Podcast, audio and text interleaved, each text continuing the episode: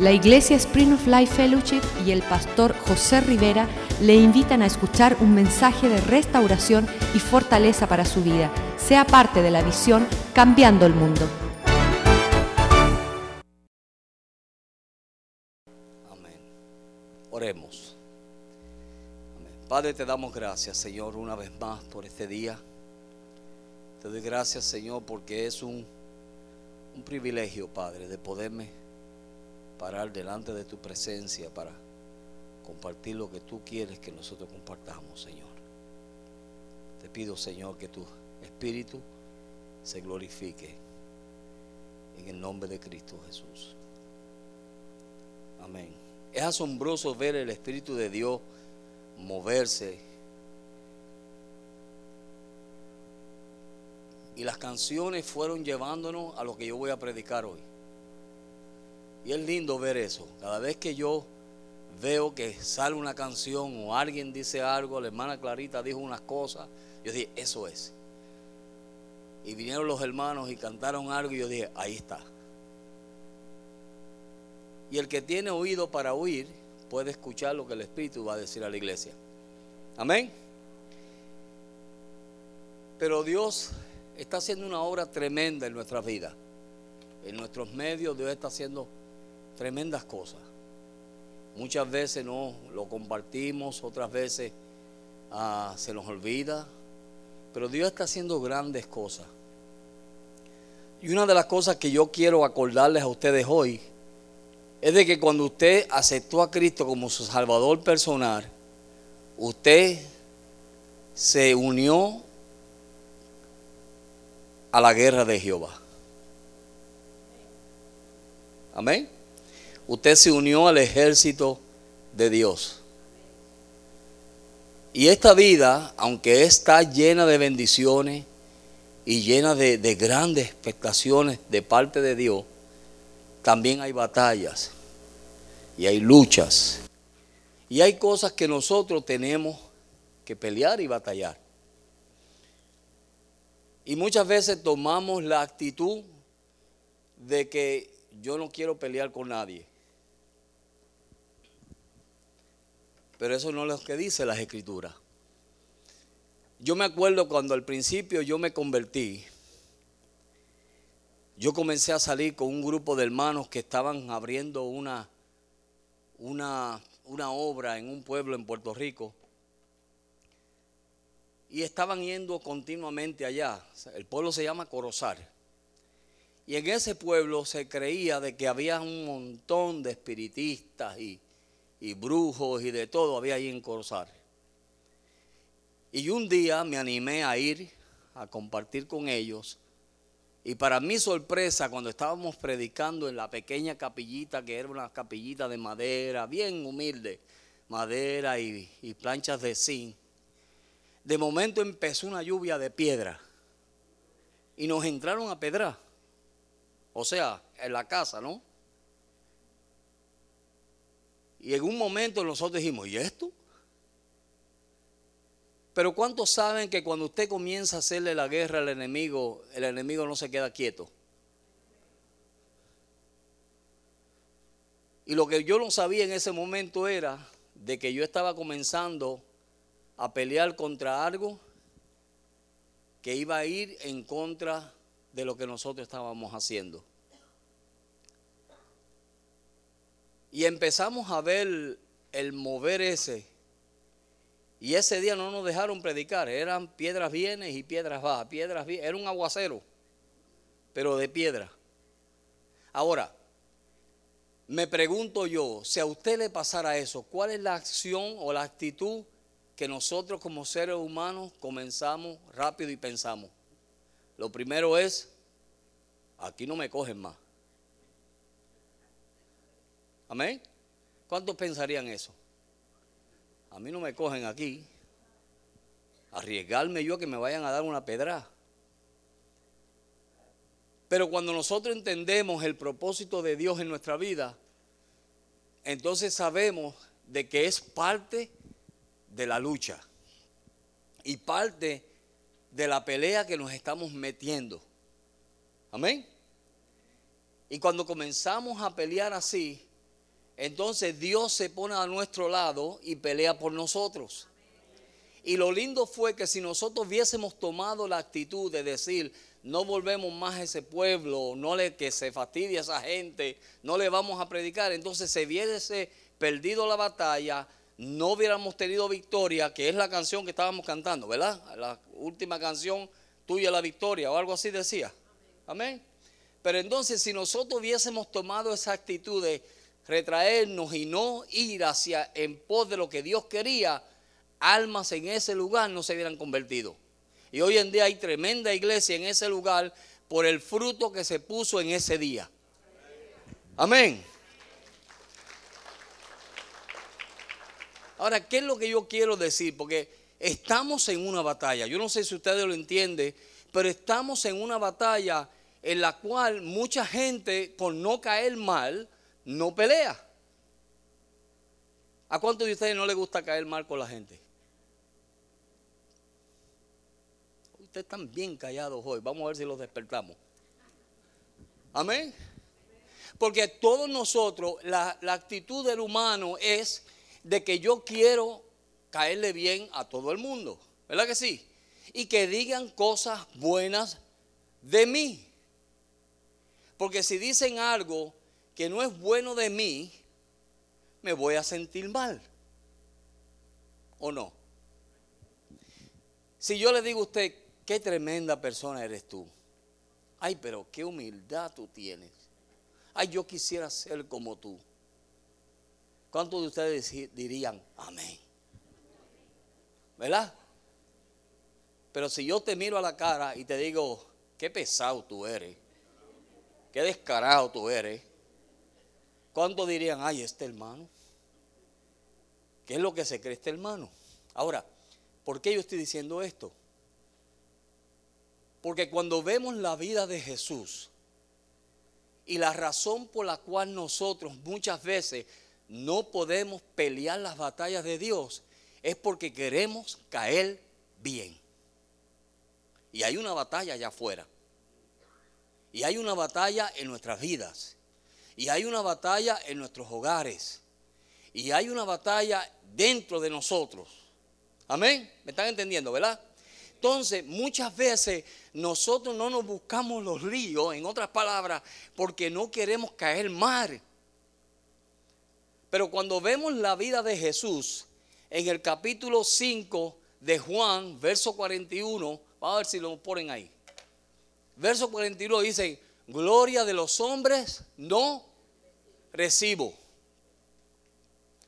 ¿Por qué es que muchas veces no queremos caer mal? Porque queremos que la gente nos diga qué buenos somos. Amén. Y mucha gente sufre de ese, de ese sentimiento de que le gusta que todo el mundo los esté siempre poniendo en alto y por eso dicen, espérate, déjame cuidarme y no caerle mal a fulano porque entonces me va a quitar de donde me tiene. Pero Jesús dijo, gloria de los hombres no recibo. Él prefería mantener la gloria de quién? De su Padre.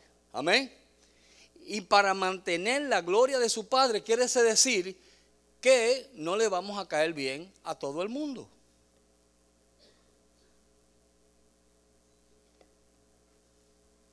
Ustedes todavía no lo han recibido. Capítulo 8, verso 50, todavía no lo han agarrado. El, primer grupo lo agarró. Pero esta gente aquí no lo ha agarrado. Mira lo que dice. Pero yo no busco mi gloria. Hay quien la busca y juzga. So Jesús no estaba buscando gloria. Él no le importaba la gloria del hombre. Él lo que quería era la gloria del Padre. ¿Me están entendiendo, verdad? Estamos llegando a un punto. Dígame aunque sea así. ¿Verdad que estamos llegando a algo? Jesús no buscaba gloria ni le importaba la gloria de los hombres. Él quería la gloria de su Padre. Entonces, en otras palabras, si yo quiero la gloria de mi Padre y mi Padre me dice que debo andar de tal manera, Entonces eso me indica a mí que la gente que no anden como mi padre quiere que yo ande, no le voy a caer bien. Aleluya. Ay, pero ahora está saliendo mejor porque es español nada más. Miren esto. Él dijo, yo no quiero gloria de hombre. Seguimos. Verso 12 del mismo libro, capítulo 12, perdón. Capítulo 12 del libro de Juan, verso 43. Este verso me voló la cabeza. Y dice, porque, porque amaban más la gloria de los hombres que la gloria de quién? De Dios. Amén. Entonces, Jesús no estaba buscando gloria. Él no le importaba lo que la gente dijera, en cierta manera. Pero él lo que quería era la gloria del Padre. Él quería mantenerse en la presencia de Dios. Y manteniéndose en la presencia de Dios, quiere decir que él iba a mostrar a Dios en la tierra. Pero entonces él dice, porque amaron más la gloria de los hombres que la gloria de Dios. En otras palabras, ¿por qué muchas veces nosotros no somos sinceros? Vamos a irnos ahí, ¿verdad que sí? ¿Por qué nosotros no somos sinceros? Vamos a ver. ¿Sabe por qué no somos sinceros? Porque queremos la gloria de los hombres. Y sinceridad lo que significa sencillamente es decir la verdad. Eso es todo. Eso es lo que significa la palabra sinceridad, decir la verdad. En otras palabras, una vez yo estaba en una iglesia, yo estaba en Washington y me mandaron de Washington a Puerto Rico a servir de intérprete, imagínense. Primera vez. Y me pusieron un gringo que hablaba más rápido que una ametralladora. Y cada vez que yo le traducía algo a él y yo no sabía traducírselo, una vez empecé a traducirle y cuando él dijo, stomach, yo le dije estógamo. Y había una hermana que cada vez que yo decía una palabra mala, ella se revolvía toda y ponía unas caras. Y me miraba y yo la miraba a ella y decía, pobrecita. Sí. Y entonces cuando el hombre decía, no, porque hay, we have to close the door. Yo le decía, hay que trancar la puerta. Imagínense. Oye, eso no se dice ya, trancar la puerta. ¿Cuántos usan el trancar la puerta? Ya eso no se dice. En aquel entonces yo lo decía. Y volví a ella y se reenvió todo. Y decía, Dios mío, un día estoy yo interpretando. Y después que terminé el mensaje, ella se me acercó y me dijo, hermano, tenga para que aprenda español y me dio una lista de palabras malas que yo había dicho. En lo natural, yo mm, qué bárbara. Pero mire, le voy a decir algo, la sinceridad duele y tú no caes bien a la gente. ¿Tú sabes lo que fue ella? Ella fue sincera. Amén. Y como fue sincera, no se metió el idioma que yo estaba hablando. No pudo soportar. Pero ¿qué sucede? Ustedes a veces ven faltas en la gente y ven cosas en la gente y, ay Gary, qué feo tú eres. Amén. Un ejemplo. Pero otra persona ve a Gary y dice, ay, pero qué hombre tan alto y hermoso y bello. Amén. ¿Me están entendiendo lo que estoy diciendo? que muchas veces por causa de que queremos la gloria de los hombres, no somos sinceros. Amén. No somos sinceros. Entonces la gente, tú los ves haciendo y deshaciendo y haciendo un sinnúmero de cosas que son incorrectas, pero como tú no quieres que nadie te vaya a decir que tú eres un pesado, no te atreves a decírselo a la gente.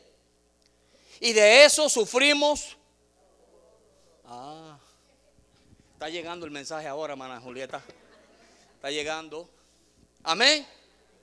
¿Me están entendiendo? Entonces, ¿qué es lo que sucede? Hoy en día tenemos un evangelio aguado. Y tenemos un evangelio que mira, mientras tú traigas el diezmo y la ofrenda, estás bien.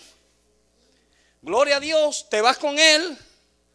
Sigue mintiendo y diciendo mentiritas blancas y peleando con tu esposa y peleando con tus hijos y maldiciendo a medio mundo y diciendo el montón de cosas. Pero mira, tú estás bien. Y el verso más lindo que le gusta a toda esa gente es, en un abrir y cerrar de ojos seremos transformados y llevados al cielo. Ajá, vístete, que te vas a quedar vestido y alborotado. Amén. ¿Me están entendiendo? ¿Por qué? ¿Por qué yo digo eso? Porque la Biblia dice que Dios viene a buscar una iglesia santa, sin mancha y sin arruga. Amén. Eso es lo que Dios viene a buscar. So, si mi vida no está conforme a lo que Dios quiere, por más que yo agrade a los hombres, no me vale de nada, me voy a quedar. Me voy a quedar. Entonces tenemos que a veces darle pesado a la gente y decir, no, chico, eso es malo. ¿Cómo tú quieres que yo participe de ese pecado tuyo cuando yo no debo participar de eso? Pero la gente por no quedar mal, ay hermanito, mira, pero no se lo vaya a decir a nadie, ten cuidado. Y gente mintiendo, cristianos, cristianos, aló, mintiendo y haciendo barbaridades. ¿Ah? Y diciendo barbaridades. Pero entonces tú los ves. Escuchen bien, iglesia. Tú los ves. Y en vez de decirle, mira, arrepiéntete porque te vas al infierno, te quedas calladito. Ay, no, yo no me meto en eso. Eso allá él con Dios. No. Y yo estoy indignado. ¿Sabe por qué? Porque hay un montón de gente diciendo soy cristiano y no son nada como dice un buen boricua, no son nada. Amén, no son nada. Cuando tú miras los testimonios y comienzas a buscar las raíces de esos cristianos, no son nada. Y me voy con vienen a la iglesia. Me voy con él, me voy con él. Mira, no te vas con él nada, te vas a quedar para la gran tribulación. La Biblia dice, porque hay mucha gente que dice, ay pastor, pero es que mire, es que yo no tengo esa gracia. Ay, ahí es donde me diste duro. Yo no tengo gracia, pero mira, el día que Jesús murió en la cruz del Calvario, la gracia se derramó sobre todos nosotros. ¿Entiendes eso bien? El día que Jesús dijo, consumado es, y peleó nuestras batallas y las ganó. Miren eso. Antes que tú peleara con el diablo vencedor, ya Jesús lo había vencido. Amén. Jesús lo venció. Y cuando Jesús dijo, Padre, entrego mi espíritu. En ese momento que Él murió, la gracia cayó. Pero esa gracia, escuchen bien, esa gracia tiene un periodo de tiempo. Porque nosotros estamos viviendo en la dispensación de la gracia.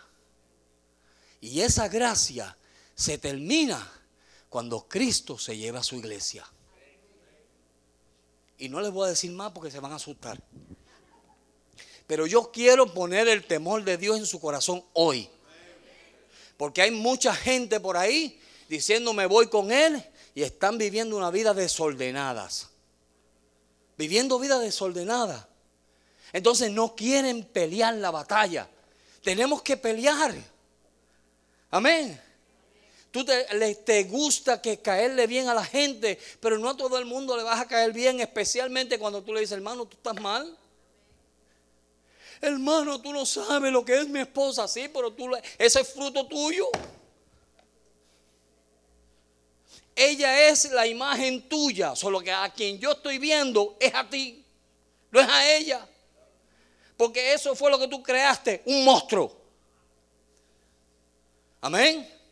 Entonces cuando nosotros vemos eso y entendemos eso, de que tenemos que pelear la batalla, mire, hay que pelear la batalla. Eso de no venir a orar en la iglesia, usted está flojo, venga a orar.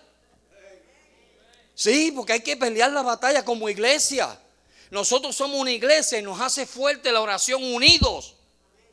¿Sabe para qué? Para batallar contra todo principado y potestad que viene en contra de tu familia, de tus hijos, de tu esposo, de tu esposa, de tu primo, de tu prima, de tu abuelo, de tu abuela, de tu... todo el mundo. Amén. Y el diablo no va a descansar. Pero entonces, ¿qué sucede? Vemos en estos versos que la gente prefiere caer mejor o caer bien que no caer bien. ¿Cuántos tienen ese problema? Vamos a ver. Yo tenía ese problema. Yo me quedaba calladito. Y me decían hasta del mal que voy a morir. Y yo me quedaba calladito. Y la gente dice, ay, qué hombre tan humilde. Y no sabían que había un volcán dentro de mí. Porque eso es lo que pasa. Nos quedamos calladitos y cuando menos nos esperan, explotamos. Y entonces dañaste todo lo que podías resolver en un segundo. Sé sincero. Seamos sinceros. Hermano, ¿cómo está? Bien. Y yo hago la otra pregunta, ¿bien, bien o bien mal? Porque a veces estamos arrastrados. ¿Verdad que sí que estamos arrastrados a veces? Y nos preguntan el más y cambiamos. Estoy bien, hermano pero acabas de tener una trifurca.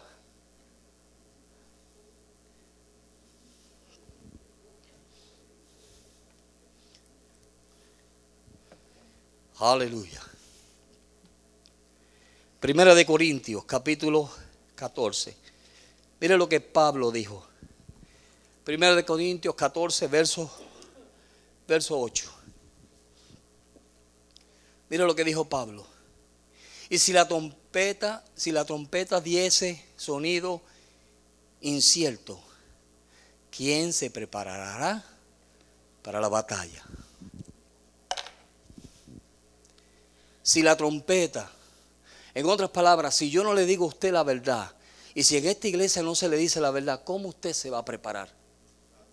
Si yo para usted siempre le estoy diciendo, usted está bien, está bien, está bien, está bien, y está bien, cuando venga lo que va a venir, te vas a quedar. Amén. Nos vamos a quedar. Hay áreas en nuestra vida que solo tú y Dios saben. Hay áreas en tu vida que tú estás luchando. Tienes una batalla y tú lo sabes que la tienes. Pero entonces, ¿qué sucede? Que a veces hay personas que la ven y no te atreven a decirte nada. Y yo prefiero que sean sinceros conmigo y me digan, José, tú eres feo, tú eres, mira, este despintado. Me encantan los niños. Sí, los niños venían donde mí y decían, ¿y eso qué es, Señor? Son sinceros, expresan lo que hay dentro de ellos. Cuando tú has expresado cosas que hay dentro de ti hacia alguna persona y no se lo dice y te quedas callado le estás haciendo un daño. Le estás haciendo un daño. Cada vez que Dios te da la oportunidad de decirle algo a alguien y ayudar a una persona, miren, no estás haciendo nada malo, lo estás ayudando porque la persona que es sincera ayuda, lo edifica, lo saca de un error. Amén. Lo sacamos de un error.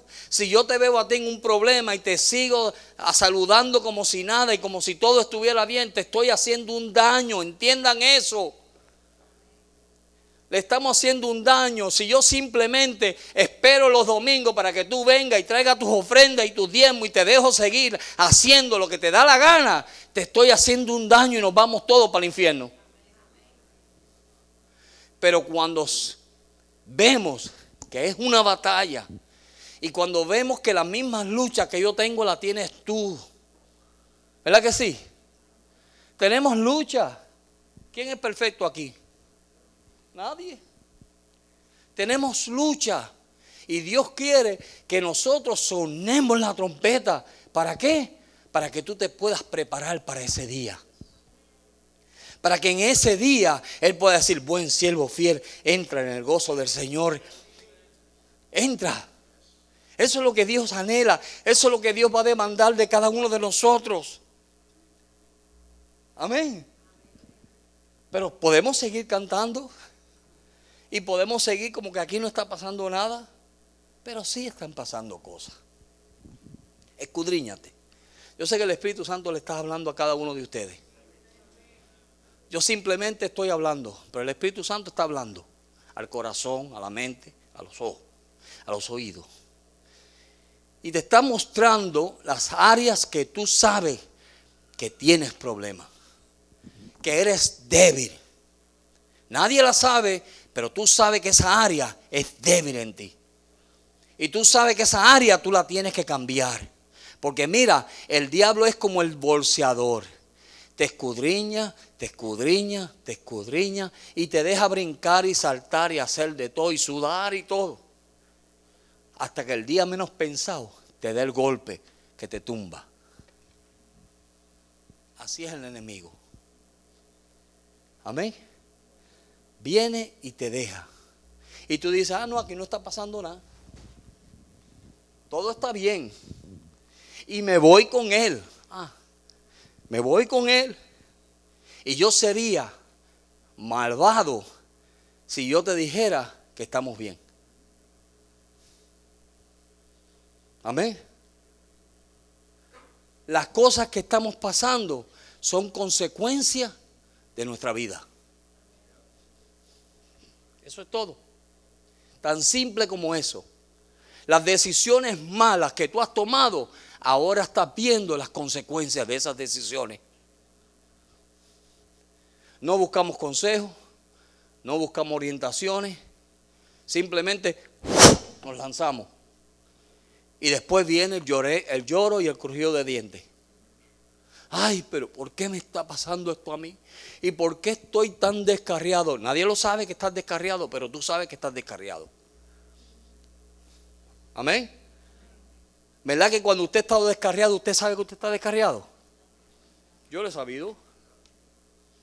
Entonces se molestan si yo vengo y le digo, estás descarriado. Pero te voy a decir el por qué se molestan. ¿Sabe por qué se molestan? Porque ellos lo saben. Amén. Porque la verdad nos hará libre y no queremos ser libres. Entonces cuando yo vengo y le digo a una persona, oye, estás mal, no estás caminando como debe. Ay, pastor, usted siempre tan religioso, porque rápido se ponen espiritual. Rápido se pone, ay, usted es tan religioso, sí, tú eres tan carnal. Amén. Porque rápido tratamos de tapar la falta. ¿Sabe por qué? Porque no queremos que nadie vea la verdad, porque no somos sinceros. Amén. Como no somos sinceros, si nos dicen estás descarriado y tú sabes que estás descarriado, entonces tú dices, se lo diga a nadie. Entre tú y yo, yo estoy mal. Yo estoy mal. Y voy a seguir llegando a la iglesia y levanto las manos. Mira, está un descarriado, levanta las manos. ¿Usted los ha visto? Levanta las manos y hasta brincan y todo. Pero están descarriados. Pero tan pronto viene el Espíritu y se lo revela y le dice, estás mal.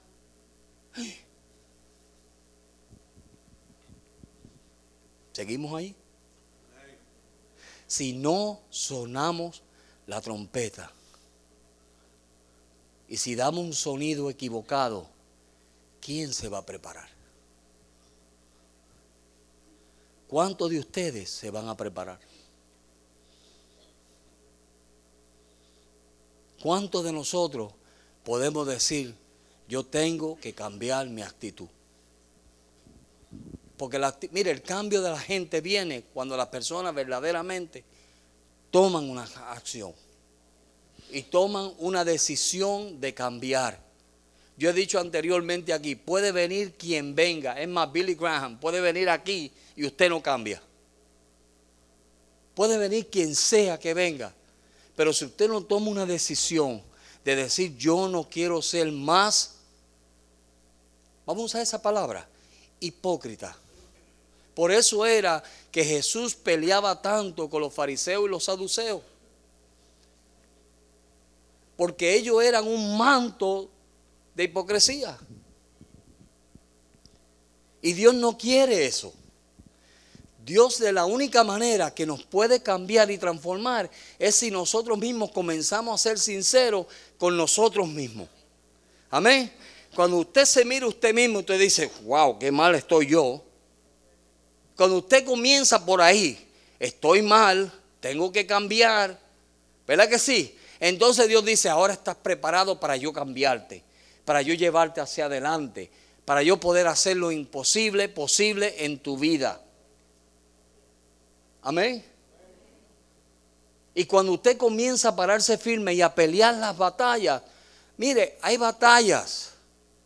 Párese firme y comience a pelear las batallas de Dios. Y cuando nosotros comenzamos a pelear las batallas, está bien, vamos a caer mal, pero vamos a salvar un alma. Vamos a salvar una... A mí me han dicho cosas que a mí no me gustan. A mí me han dicho un sinnúmero de cosas que a mí no me gustan, pero me las he tenido que tragar si quiero caminar. Amén. Ay, pero imagínese. ¿Qué Dios quiere hacer? Mire, Noé fue un hombre que tenía en claro que había una batalla fuera de sus medios. Y se paró firme por Dios. Y yo me imagino que Noé pasó tiempos difíciles, tiempos duros, tiempos que nadie lo entendía ni se querían acercar a él. Porque eso es lo que pasa. Cuando tú comienzas a ser sincero con la gente, la gente te deja porque le gusta estar en, la, eh, en el brete ese de, de, sí, le gusta estar en la mentira. Hay gente que los atrae, es como un imán. Mira, fulano, te voy a decir esto, pero no se lo diga a nadie, ni al pastor se lo diga. Yo no estoy para eso. ¿Por qué? Porque donde hay tinieblas, hay peligro y hay pecado. Amén. Entonces cuando tú comienzas a vivir una vida santa, comienzas a vivir una vida recta y comienzas a vivir una vida donde quieres agradar a Dios, entonces ¿sabes lo que va a suceder? Que esa gente que no quieren vivir esa vida se van a alejar de ti. Eso es lo que pasa. No es de que tú eres malo, es simplemente que esa persona con su estilo de vida te está diciendo, yo no quiero andar contigo, porque yo no estoy dispuesto a vivir como tú vives. Eso es lo que pasa. Amén. Entonces hay gente así. Cuando tú ves gente que comienzan a alejarse de ti, dale gloria a Dios. Porque algo bueno delante de Dios estás haciendo. Amén. Estás caminando en rectitud, en santidad, agradando a Dios, en la voluntad de Dios. Cuando tú comienzas a andar así, entonces aquellos que no quieren hacerlo se van a alejar de tal manera que ni te van a querer ni ver. Porque cuando hay gente que tienen el mismo pensar tuyo, el mismo sentir tuyo y el mismo corazón tuyo, son como una pega. Amén. Son. ¿Por qué en el día de Pentecostés Dios envió su promesa al aposento alto? ¿Por qué? Porque estaban unidos, de acuerdo, de una misma mente, de un mismo corazón. Amén. En otras palabras, estaban tan unidos que lo que ellos querían, mire, y eso es una bendición. Lo que ellos querían era la bendición de Dios. ¿Y qué Dios hizo? Se la mandó. Se la mandó y transformaron el mundo. ¿Sabe por qué? Porque eran gente que querían vivir para Dios. Querían vivir para Dios. Y eso es lo que Dios está buscando. Mire, iglesia por tener iglesia no vale la pena. No vale la pena. Pero cuando tú tienes un grupo de personas que aman a Dios, que quieren agradar a Dios, que cogen esta palabra, mira, y se la comen. Amén. Y dicen, eso es para mí. Hoy, hoy después del primer culto vino un hermano y me dijo, pastor, yo siempre estoy regalando el, el mensaje, pero este es para mí. ¿Me entiendes? Y lo estoy regalando porque quiero compartirlos con otros. Y entonces eso es lo que nosotros tenemos que entender. Cada vez que la palabra de Dios sale, no sea tan dadivoso. Toma lo que te corresponde a ti. ¿ah? Y dice, Señor, yo tengo que cambiar esta área de mi vida. El cambio viene cuando tú tomas una decisión de decir, yo voy a cambiar. Porque si tú no tomas esa decisión, nadie te cambia. Un caballo que no quiere tomar a la, no quiere ir al río, se muere de la sed. Amén. ¿Qué hizo ellos? Mire, y Noé fue un hombre que todo el mundo se alejó de él. Pero la gente que querían estar con él hicieron todo lo que Dios quería que ellos hicieran. Cuando tú tienes gente así, trabajan juntos, se esfuerzan juntos, son vituperados juntos. Pero qué triste es cuando nos encontramos en una situación de nuestra vida que por no caer mal dejamos pasar las cosas. Y todos somos culpables de eso. Nos encontramos en situaciones que tenemos que pararnos firme y decir, mira, eso está mal y no lo hacemos. Y lo estoy diciendo porque es una experiencia. Yo mismo me he arrepentido un montón de veces porque cuando he tenido que abrir la boca me he quedado callado. Y después las consecuencias de por quedarme callado fueron peores. Fueron peores. Es mejor que esa persona diga, te diga, eres un religioso o eres lo que eres, que dejarlo pasar y que se vaya al infierno. Dios viene a buscar una iglesia que lo ama, que lo sirve y que está caminando con Dios. Amén, hermano. Dios anhela que nosotros nos santifiquemos día a día. Mire, el, el pastor que vino de Texas, ¿qué nos habló él? ¿Qué nos dijo él? ¿Se acuerdan? No, no se acuerdan. ¿Ah? Prender la mecha. ¿Verdad que sí que nos dijo que prendamos la mecha? ¿Cuánto han prendido la mecha? Amén. Y después vino el mexicano. ¿Y qué nos dijo el mexicano? Hay que ser santo. ¿Y qué más nos dijo? Humilde y manso. Amén. Y ahora viene el borico y ¿qué le dice? Sean sinceros. Amén. Habla la verdad. Sé sincero con la gente. Y eso vale mucho, el ser sincero. ¿O no? Claro que sí. Si tú no suena la trompeta, esa persona se va a destruir. Pero cuando nosotros somos sinceros, las cosas se arreglan. ¿O no? Las cosas se arreglan. Las cosas marchan bien. Las cosas comienzan a caminar como deben caminar. Miren Hebreos capítulo 11. Miren lo que hizo, lo que dice de Noé. Hebreos capítulo 11, verso 34. Por la fe Moisés, hecho ya grande, rehusó llamarse hijo de la hija de Faraón. ¿Usted ha visto eso alguna vez? ¿Por qué fue que Moisés rehusó llamarse hijo de la hija de Faraón? Primero, era escogido por Dios. Y segundo, no iba a seguir con las pocas vergüenzas de Egipto. Dios tenía algo mejor para él. Amén. Él rehusó. Él podía quedarse en el palacio.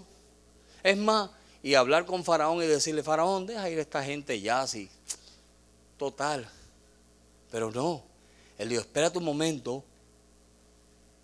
De la misma manera que ellos están ahí, estoy yo aquí. Ellos están esclavos afuera, pero yo soy un esclavo adentro de estas costumbres, de todas estas cosas. ¿Y qué hizo él? Rehusó llamarse hijo de la hija de Faraón. ¿Y qué hizo? Decidió mejor ir a sufrir con el pueblo de Dios. Cuando usted toma esa decisión de sufrir con el pueblo de Dios. ¿Y cómo es eso, pastor? Sí, sufrir con el pueblo de Dios. Simplemente pararte firme donde te tienes que parar firme. No seas aguado, párate firme. Sí. Cuando alguien viene y te dice, no, eso está mal, no, eso no está mal, eso está bien. Porque mire, hoy en día hay grupos que han tratado de cambiar las leyes en nuestro país. Las televisores ni los anuncios ya se pueden ver. ¿Ah? Eso está pasando hoy en día y todo el mundo está reclamando, denme mi derecho porque la constitución dice que yo tengo derecho y todo el mundo está pidiendo derecho. ¿Y la iglesia? Y la iglesia, me voy con él, me voy con él, me voy con él, me voy con él. Yo no me quedo, me voy con él. Ni te vista. ¿Por qué? Porque si nosotros no estamos viviendo una vida de rectitud delante de... Y ustedes saben lo que yo estoy diciendo. No tengo que ser muy sofisticado. Ustedes saben que una vida de rectitud, ¿qué es? No decir las mentiritas blancas que a veces decimos. Y no hacer las cosas que a veces hacemos. ¿Verdad que sí? Ni decir las malas palabritas que a veces se nos salen. O los chistes colorados que no debemos decir. Aló. Amén. La iglesia se santifica. La iglesia se prepara. La iglesia camina como su padre quiere que ella camine. Esa es la iglesia de Dios. Amén. La iglesia comienza a hacer todas las cosas que Dios quiere y dice que ella anhela hacer la voluntad del Padre porque el fruto de ella es su santificación. Eso es lo que hace la iglesia. So, si tú eres parte, escuchen bien, si tú eres parte de esa iglesia, quiere decir que tú tienes que caminar de esa manera, guste o no te guste. Porque esto no es cuestión de que voy a caminar a ver si me va y me voy. No.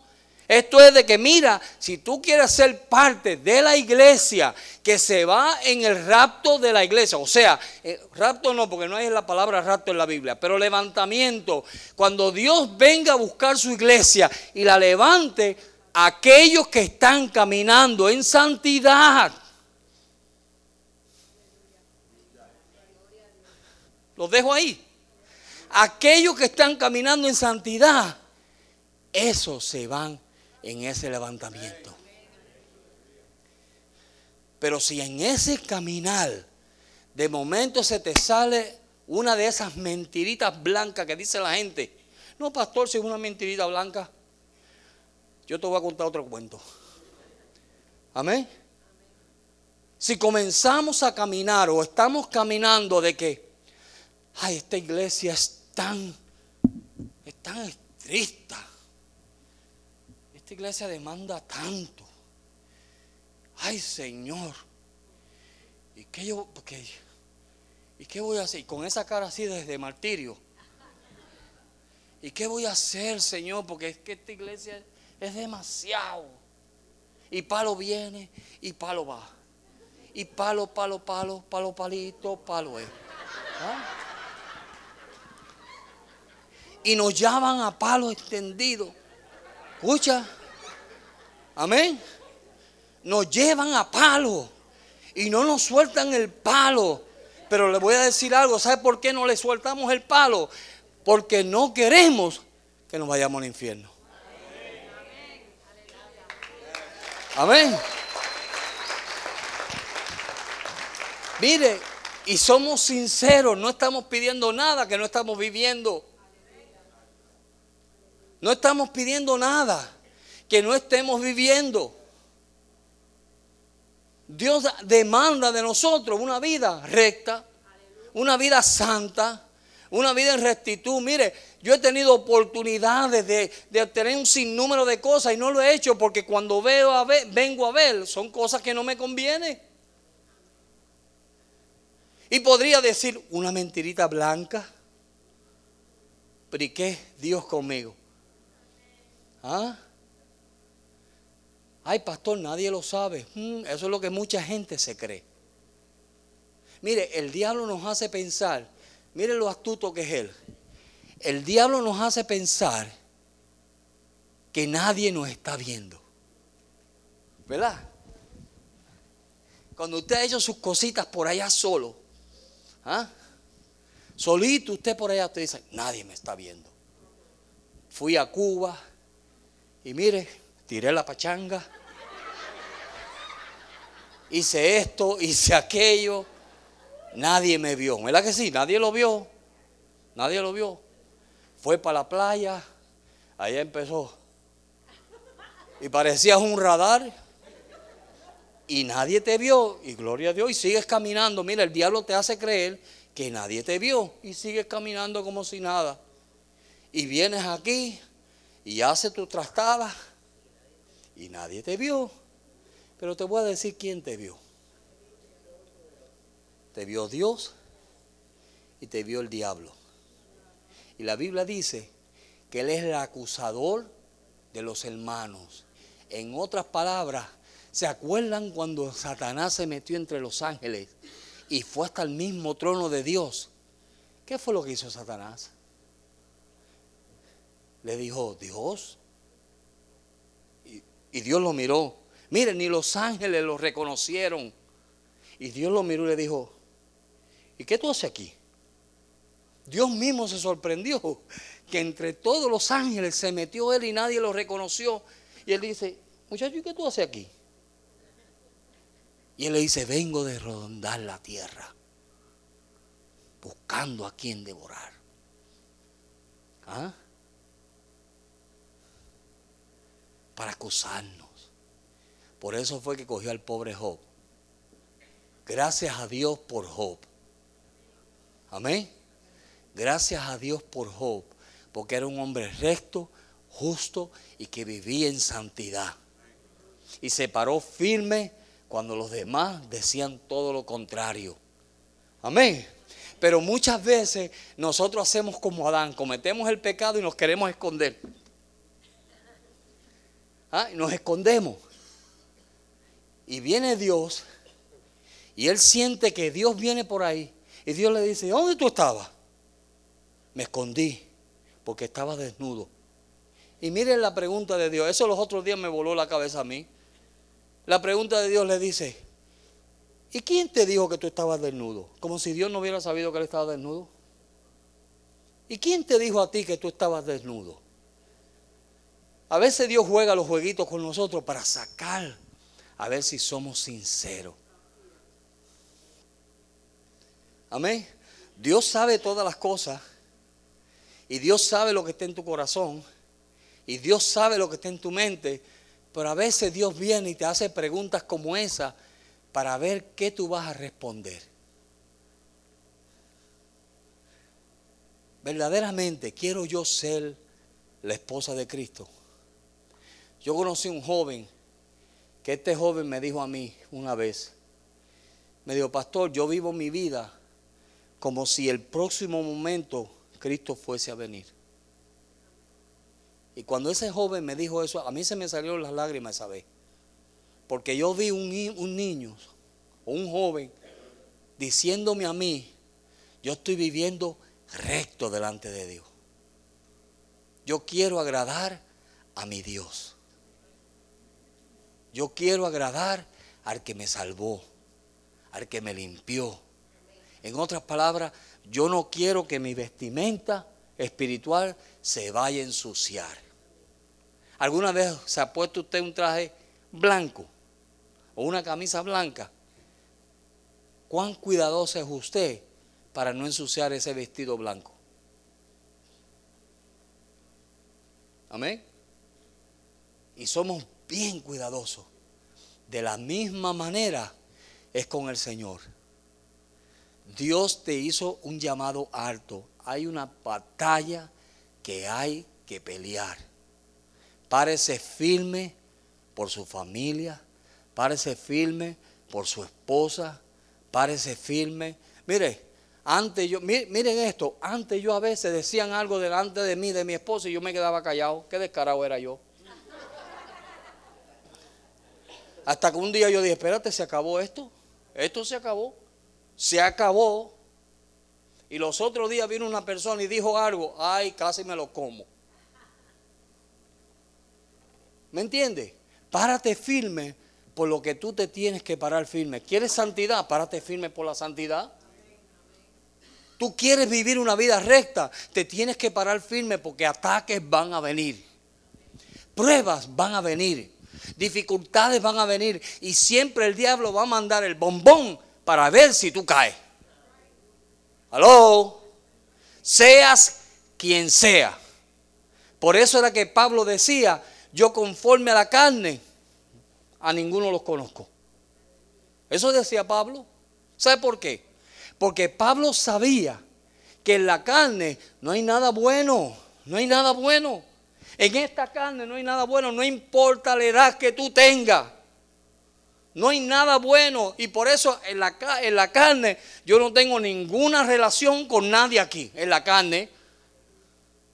¿Me estás entendiendo? ¿Por qué? Porque en la carne se crean amistades carnales. Y como se crean amistades carnales, ¿sabes lo que sucede? Que en esas amistades carnales, como tenemos una amistad carnal, pues entonces que creemos que somos amiguitos. Ya, mi amiguito, un día yo me dijo un hermano, oh no, usted es mi mejor amigo. Yo, ah, yo no soy tu amigo, yo soy tu pastor. Amigo no. ¿Ve? ¿Por qué? Porque en esa confianza comienzan a hacer cosas y piensan que el amiguito pastor lo va a soportar. Y Dios no quiere eso. Hay que pelear la buena batalla. Daniel capítulo 11, verso 32. Mire lo que Daniel dijo. Dice, con lisonja seducirás a los, violadores del pacto, mas el pueblo que conoce a su Dios se esforzará y actuará. ¿Cuántos conocen a Dios aquí? El pueblo que conoce a Dios se esfuerza y actúa.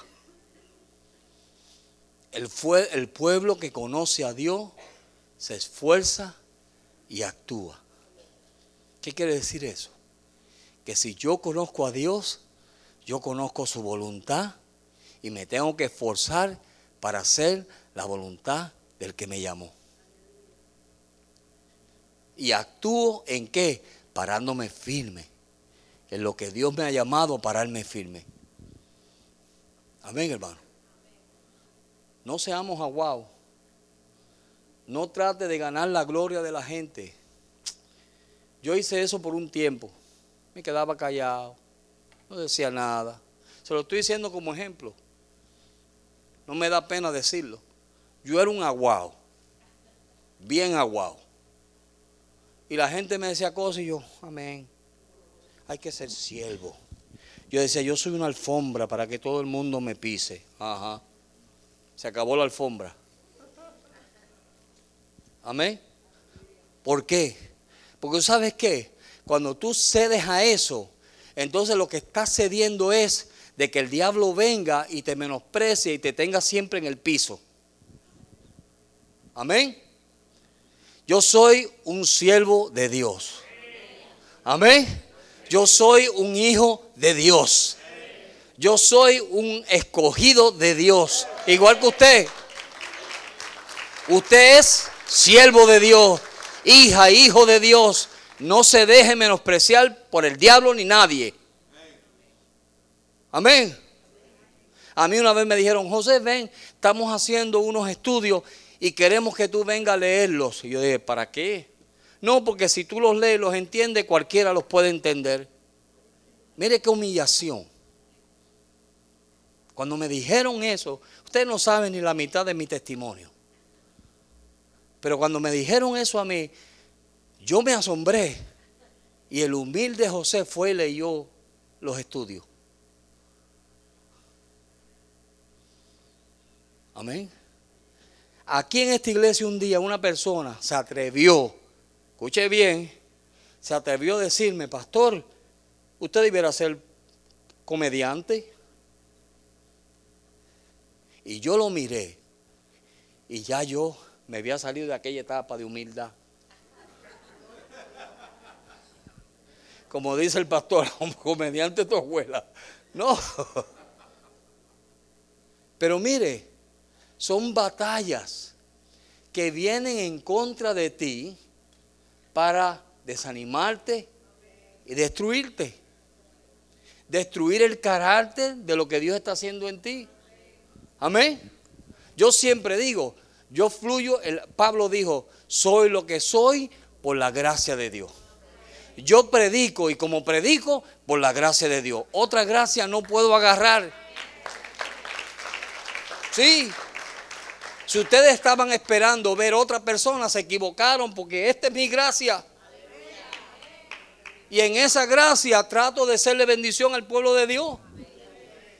¿Me están entendiendo? Entonces, eso es lo que tú tienes que entender. No trates de imitar. Mira, hay gente que tratan de imitar gracias. Y ven al pastor dándole palo a la gente y quieren venir ellos a darle palo a la gente. Esa es la gracia del pastor. El pastor Joaquín coge a uno, lo hace un ocho y la gente dice amén. Gloria a Dios. ¿Verdad que sí? Pero que lo haga yo o que lo hagas tú. Mira, te van a entrar a palo. Porque no es tu gracia. Y la gente tiene que entender eso. Estamos en una batalla donde el enemigo va a usar a quien se ponga a la disposición para desanimarte, para destruirte. ¿Usó a Pedro? No usó a Pedro.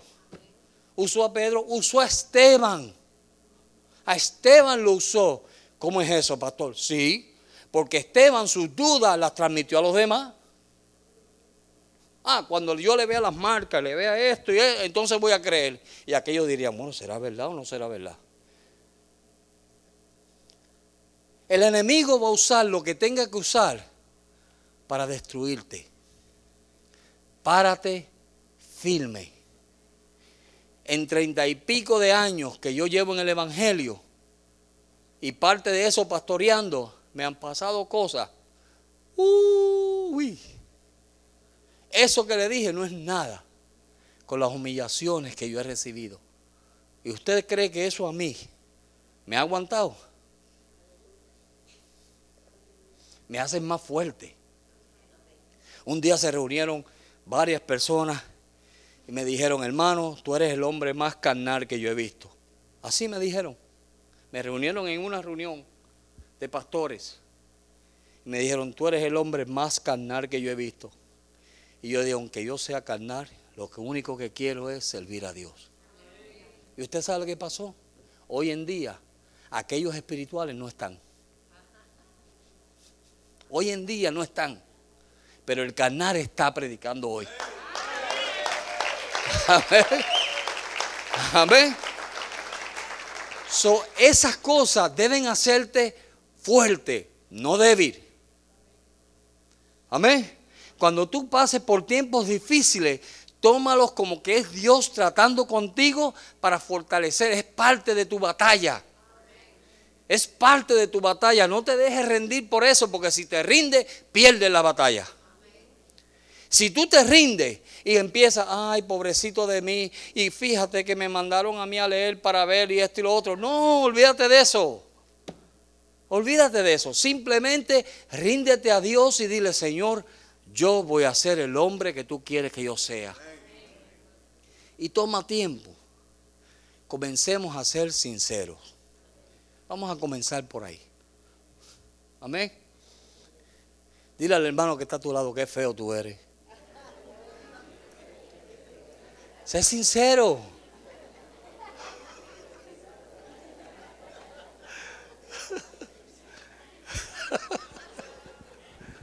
Amén. Les puse una prueba rapidito. Ay, pastor, ¿y cómo yo me voy a atrever a decir eso? ¿Ve? Pero seamos sinceros. Eso es lo deseo de Dios. que nosotros andemos en una sinceridad en nuestras vidas. Que usted pueda decir el día de mañana, soy lo que soy por la gracia de Dios. Lo que yo he logrado es porque Dios me ha ayudado, me ha llevado. Mire, Dios nos lleva hacia adelante, nos lleva hacia adelante. Y van a pasar cosas, van a venir pruebas y dificultades. No deje que ninguna de esas pruebas lo, desanime. Usted está muy viejito ya para que, ay, mira, que él me miró mal. Por favor. ¿Verdad? Hay hermanos que son así. Hay gente. Una vez yo estaba en una iglesia y un pastor comenzó a poner ejemplos de ciertas personas y hubieron unas personas que se molestaron con el pastor porque no usó el nombre de ellos. Pero gracias a Dios que aquí no somos así. ¿Y por qué mencionó a Gary y a mí no me mencionó? Y siempre está mencionando a los músicos y a mí no me mencionan. No, no, pero eso no es aquí. Solamente dando ejemplo.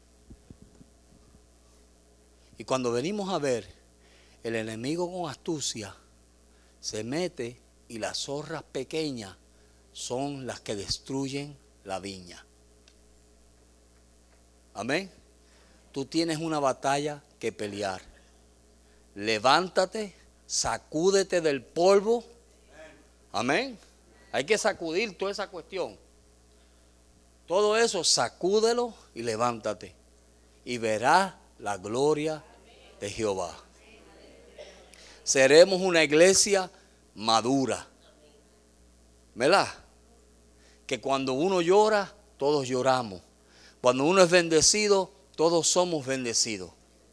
Eso es una bendición. Mire, el viernes aquí surgió algo tremendo. Y fue de que hubo la graduación de los niños, ¿verdad?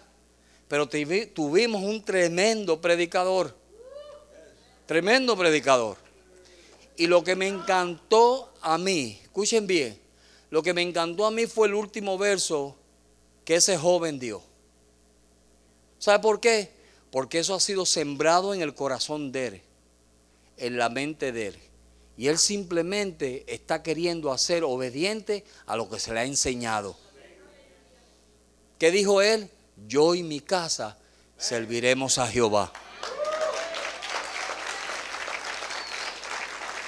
Unas palabras que muchos hombres o mucha gente no dicen.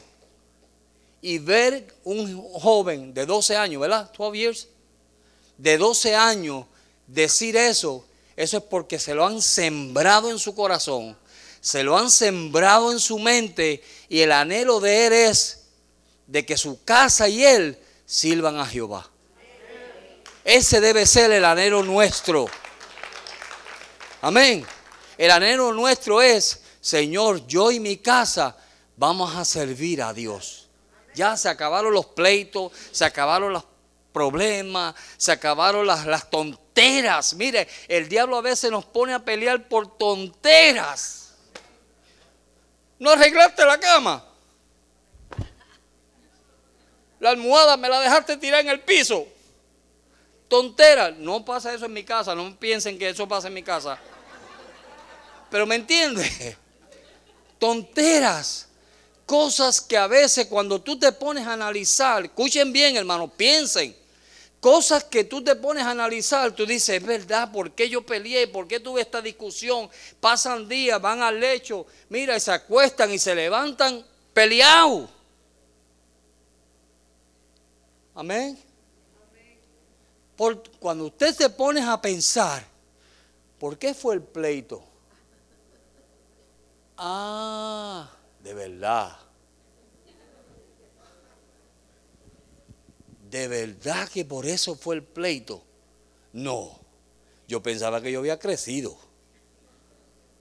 Sí, porque cuando escudriñamos por qué fue lo que pasó, fue una tontera. Y le damos lugar al diablo, estamos dos y tres días sin hablarnos. ¿Ah? no contestamos el celular, ah, ya me está llamando otra vez, no la voy a perdonar nada. ¿Sí? Deja dejarla sufrir para que sufra, para que sepa que yo soy el hombre. No, tú no eres el hombre. Eso no es hombría. Estás equivocado. El estudio que te están dando los lunes está mal. Porque eso no es hombría. No estás entendiendo. Amén.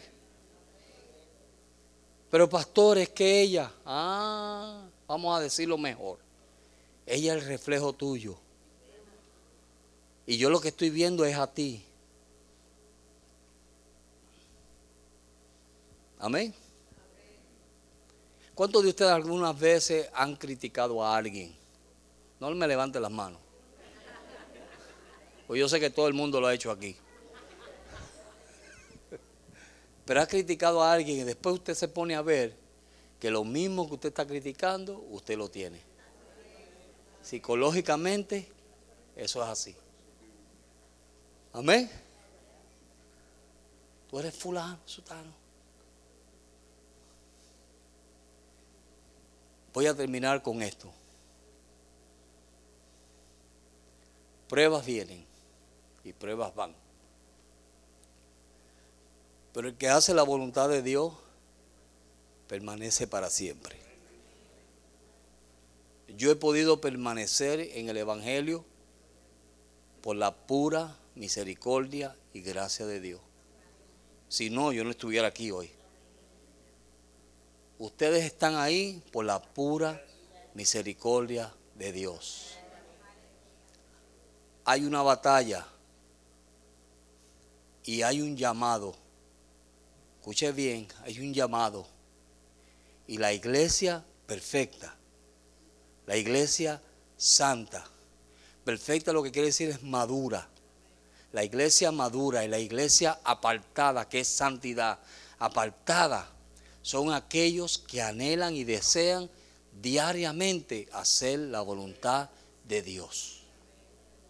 Y la voluntad de Dios puede venir a través de tu papá, de tu mamá, de tu esposo, de tu esposa, del pastor, de la pastora o de un hermano.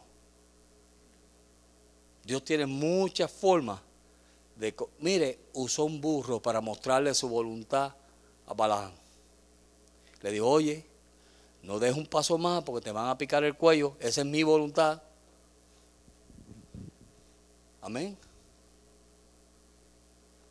Dios viene a buscar tal iglesia. Y sin esa dedicación nos estamos corriendo el riesgo y el peligro de en el día del levantamiento de la iglesia nos quedemos.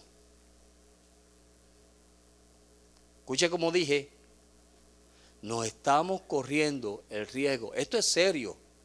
La gente piensa que el Evangelio es simplemente venir a la iglesia y ser religioso. Ah, me cambié de religión, como dicen alguna gente. Eso no es así. Esto es serio. Dios prometió venir a buscar una iglesia santa, sin mancha y sin arruga. Y después que usted ha corrido todo lo que ha corrido, si usted no se pone para su número, corre el riesgo de que no se vaya en el levantamiento. So, dejemos los jueguitos, dejemos la religión y comencemos a vivir sinceramente delante de Dios. Eso es lo que hay que hacer. Comenzar a vivir como Dios quiere que nosotros vivamos. Mi amor, no vamos a pelear más. Mi amor, vamos a caminar como Dios quiere. Yo me quiero. Por eso es que en, en Mateo dice que uno, dos estaban en la cama uno fue tomado y el otro dejado. ¿Por qué sería? Dos estaban en el molino. Uno fue tomado y el otro dejado. Ustedes han visto el video ese de la iglesia que está el predicador predicando y de momento todo el mundo desaparece y se quedan dos o tres nada más. Amén. Esos dos o tres yo no quiero ser.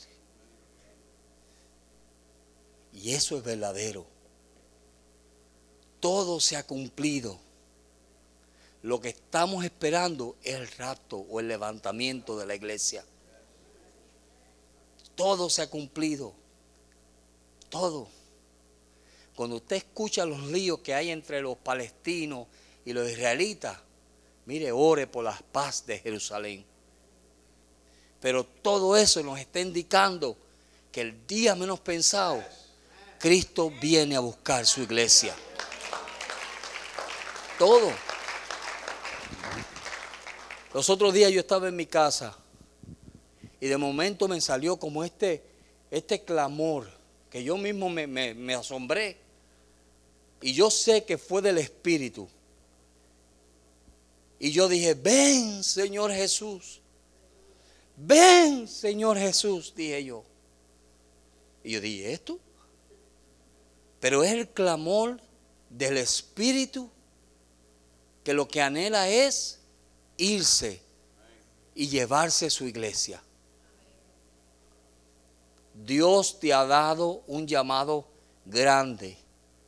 Miren esto, hermano, no es religión, no es religión. No es simplemente venir a la iglesia y ser fiel con algunas cosas que somos fieles. No es eso. Es vivir una vida de sinceridad delante de Dios y delante de los hombres. ¿Por qué?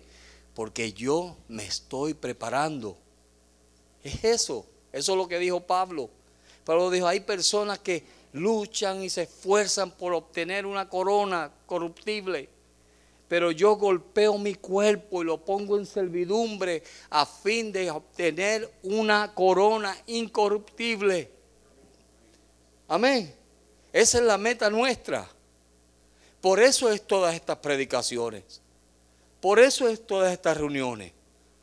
No es simplemente por venir y tener un culto más.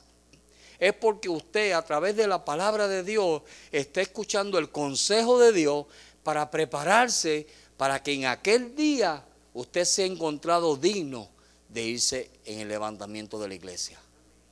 Ese es el propósito de la iglesia. Por eso fue que Dios constituyó apóstoles, profetas, maestros, evangelistas y pastores. ¿Sabe para qué? Para perfeccionar a la iglesia. Para eso fue.